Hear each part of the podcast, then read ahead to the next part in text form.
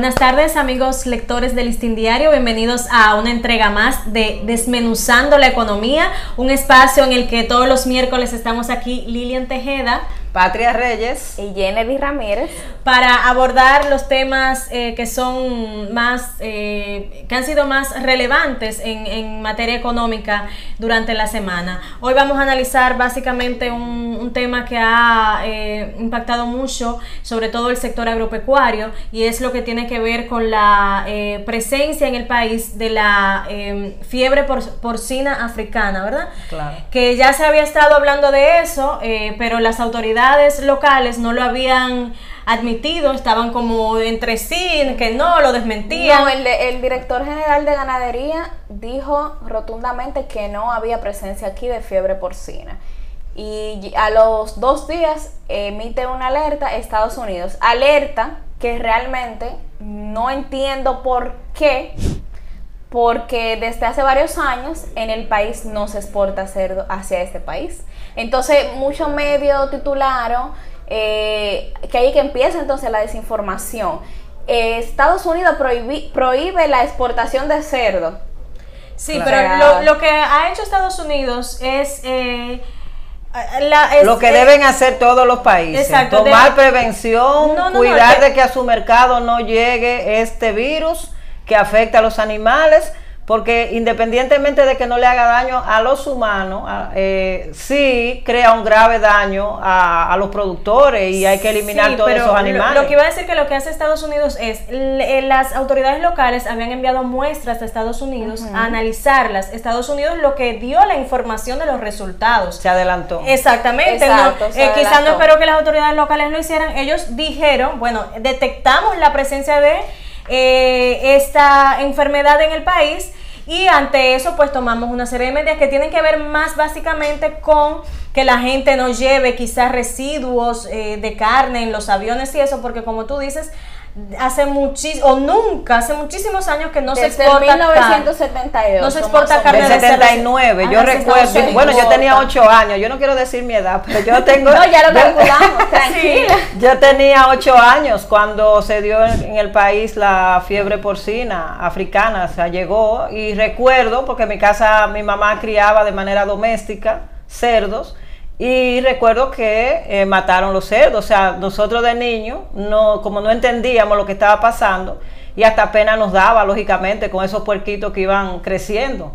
Pero realmente es un virus, es una enfermedad animal que se, que se transmite muy rápidamente, que afecta a, a, la ganadería, o sea, a los cerdos, a los animales, y que causa grandes pérdidas. Entonces es un asunto de frenarlo. Aquí lo que se ha estado criticando es que realmente el Ministerio de Agricultura no tiene como los controles, porque de, se debió detectar antes, se debió eh, tomar alguna medida de prevención antes y no estar jugando a ocultar la información, porque sí. bueno, la FAO, eh, Naciones Unidas, ha hecho una alerta a la región porque es una enfermedad que es eh, eh, peligrosa, o sea, peligrosa. Tiene un 100% de morbilidad y un 100% de Exacto. mortalidad para, para los O sea, animales. es muy contagiosa sí. y ningún país va a querer que llegue esta peste.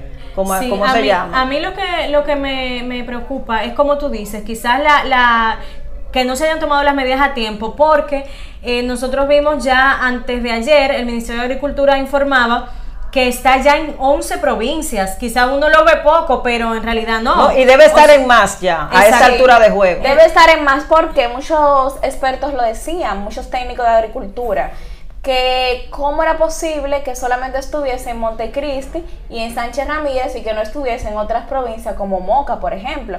Entonces ellos decían, no, eso tiene que estar en más provincias. Y ahí mm. mismo, el mismo día, dice el Ministerio de Agricultura, no está ahora en 11 provincias.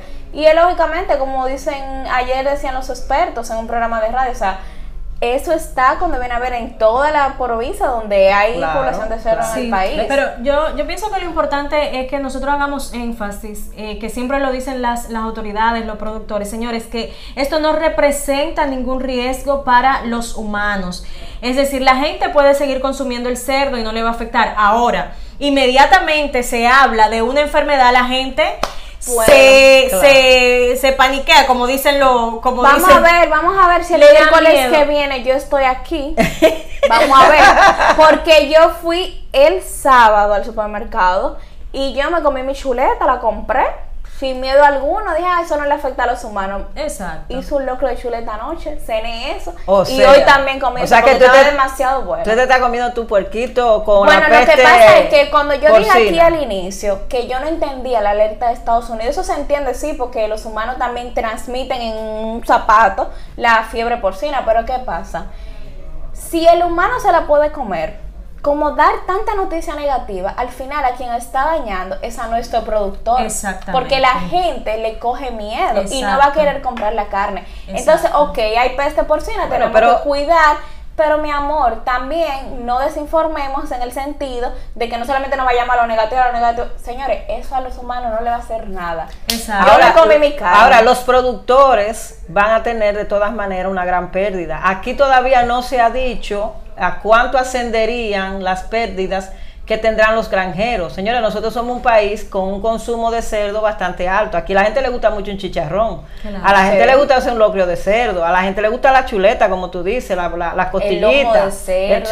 la pierna. O sea, aquí se consume mucho cerdo y lógicamente, aunque se va a reducir lo- eh, la, la venta, porque es normal que la gente tome miedo por la manera en que se manejan las informaciones, pero aunque no hubiese una baja en la venta, los granjeros van a perder millones y millones de pesos. Sí, y muchos granjeros seguramente van a quebrar, porque si, si toda su producción fue afectada, o sea, van a tener eh, eh, una situación de crisis bueno, el económica. gobierno dijo que va a haber una compensación y se va a hacer. Una compensación de a- Eh, a eh, cómo está la carne en el mercado. Exactamente, a cómo está la carne en el mercado y también según la clasificación del cerdo, porque hay cerdas madre, hay cerdos recién nacidos, o sea que se va a tomar también eso en cuenta para esa, esa ayuda al productor. A mí ahora me preocupan un, un par de cosas.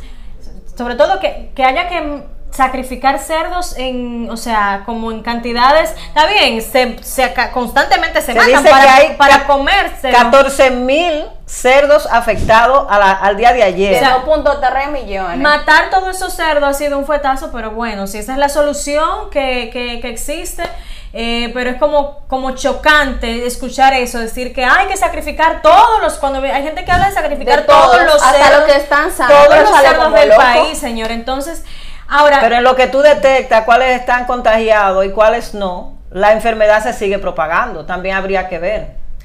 eh, pero hay que sacrificar a todos los cerdos del país. Bueno, hay que Como ver. recomendó alguien No, lo ahí. que hay que determinar, lo que se recomienda es determinar en la zona en la que ya está eh, comprobado que está el virus, que está la enfermedad y aislarlo y que no y prohibir que se traslade ese es- esa carne o ese cerdo que se traslade de una provincia a otra, o sea que se mantenga quizá el- la transmisión dentro de la provincia, pero que no salga.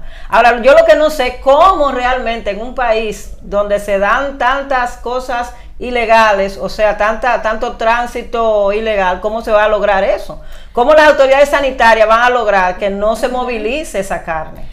Ahora, yo tengo la inquietud de, de- la procedencia, de dónde procede esta, esta, esta enfermedad, que es lo que las autoridades, yo entiendo que quizás debe- deben informar, porque señores, la FAO nos está colocando como el, somos el único país hasta ahora en, en, en- en América, ¿no? En América. en América con, con esta enfermedad, en la que se ha detectado esta enfermedad. Entonces, a ellos le preocupa que siga expandiéndose a otros puntos de la región, pero nosotros también tenemos que determinar de dónde vino. ¿De porque- dónde vino? Porque aquí no fue que nació la Pero hay que ver, hay, hay gente que de una vez mira Haití. O sea, hay, Sí. hay, hay mucha gente que dice, ah, eso estaba en Haití, pero en Haití no hay un caso reportado de fiebre. Ah, pero matria, de no. por Dios, pero allá dura mil años hasta para reportar coronavirus.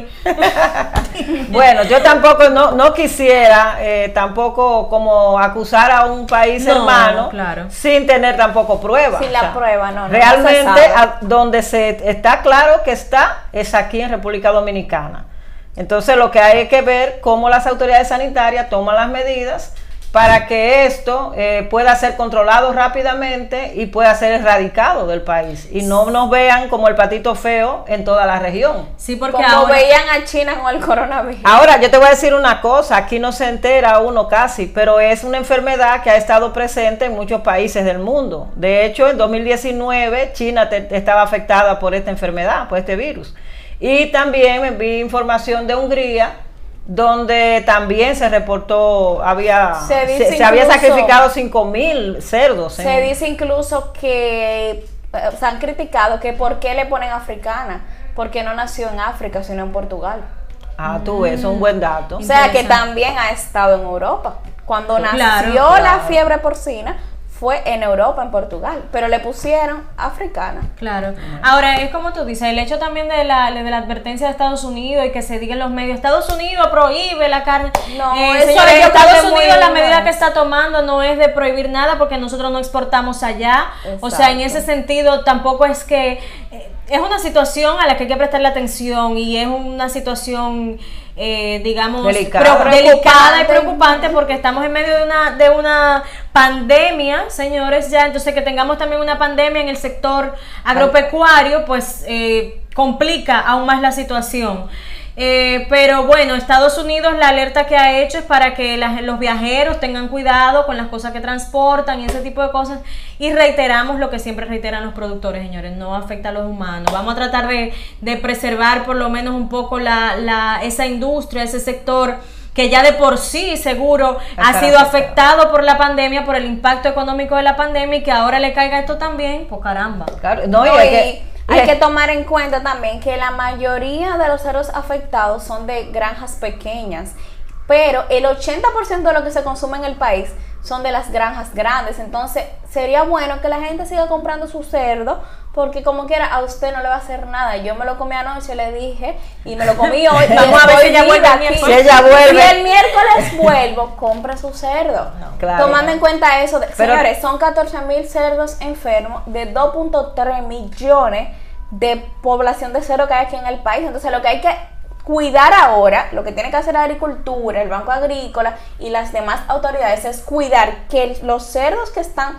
supuestamente sanos se mantengan aislados para que esta situación no se siga expandiendo. Bueno, y yo- lamentablemente sacrificar a lo que están. Claro, yo lo que pienso es que el gobierno, ya para terminar mi comentario, el gobierno debe ir en auxilio, lógicamente, de los productores, sobre todo de muchísimas personas que lo han tomado como emprendimiento, muchísimas mujeres que crían cerdos para vender, porque en diciembre, lógicamente, se vende, hay una buena, el mercado es bueno. Y ya diciembre viene ahí. Que pudi- Claro, que pudieran el gobierno auxiliarlo. Eh, me, me preocupa que en una situación de pandemia como la que vive el país, como decía Lilian, se nos agregue esto y el gobierno lógicamente está endeudado, eso crea toda una situación también en la economía, pero que se tomen la- la- las previsiones y que no se desampare al pequeño productor de cerdo. Así es. Bueno, yo creo que aquí le dejamos todo lo que usted debe saber sobre la fiebre porcina hasta este momento.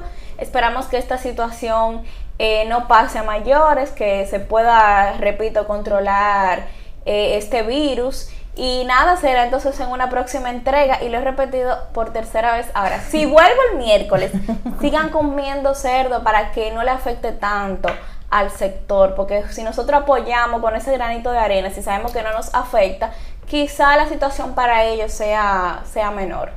Así es. Bueno, Hasta pues la nada, próxima. hasta la próxima.